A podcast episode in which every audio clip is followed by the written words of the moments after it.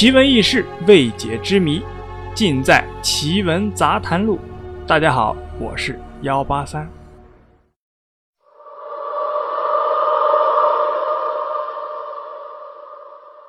这是一个网友的故事，今天呢，幺八三讲给大家听听。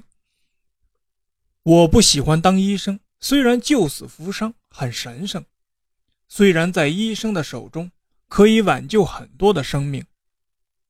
但是我们必须面对死亡，死亡实在太残酷了，所以我不喜欢。不过最终我还是屈服在了父母的目光下。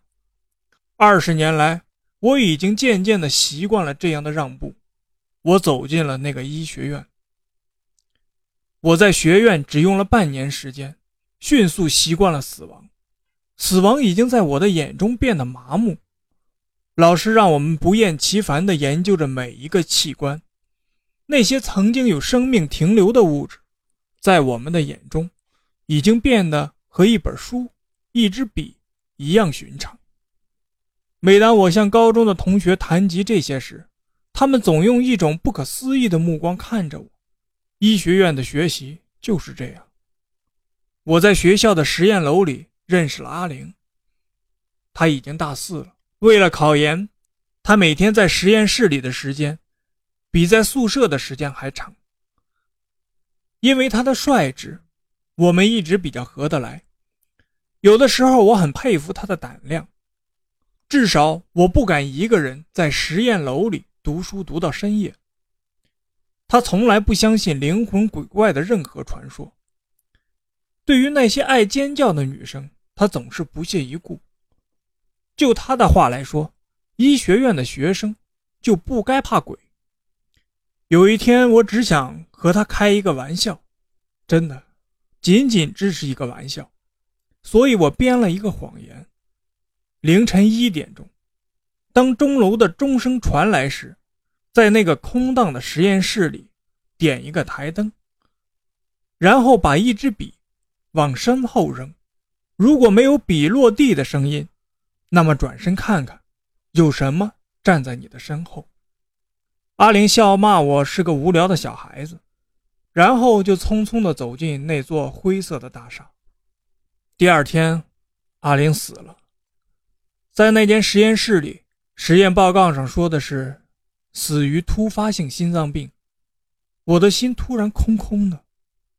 时间过得很快，三年后，我也开始准备考研。我在实验楼的时间越来越长，我也不再相信任何关于鬼怪或者灵魂的传说。我已经淡忘了阿玲的一切。几年来，“死”这个字在我的脑海里已经很模糊了，它只是一个词语，或者是一些指数。脑死亡超过六秒，将成为永不可逆的死亡。有一天夜里，夜已经很深了。几点对我来说已经不重要了。太多的资料和东西堆在我的脑袋里，风吹的实验室的窗户吱吱的响，可这一切都不在我的注意范围之内。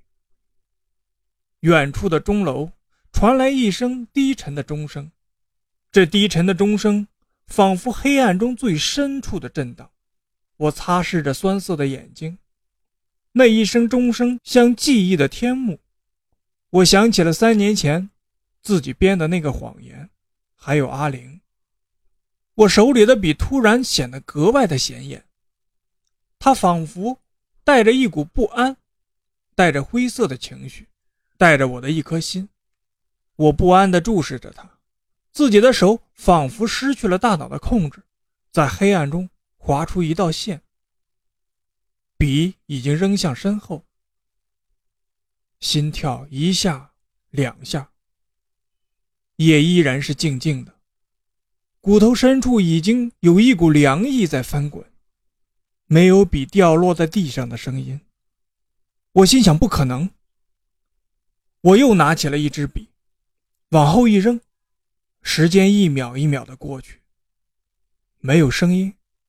一种叫做恐惧的东西向身体的每一个毛孔扩张。我慢慢的转过身，身后站着拿笔的阿玲。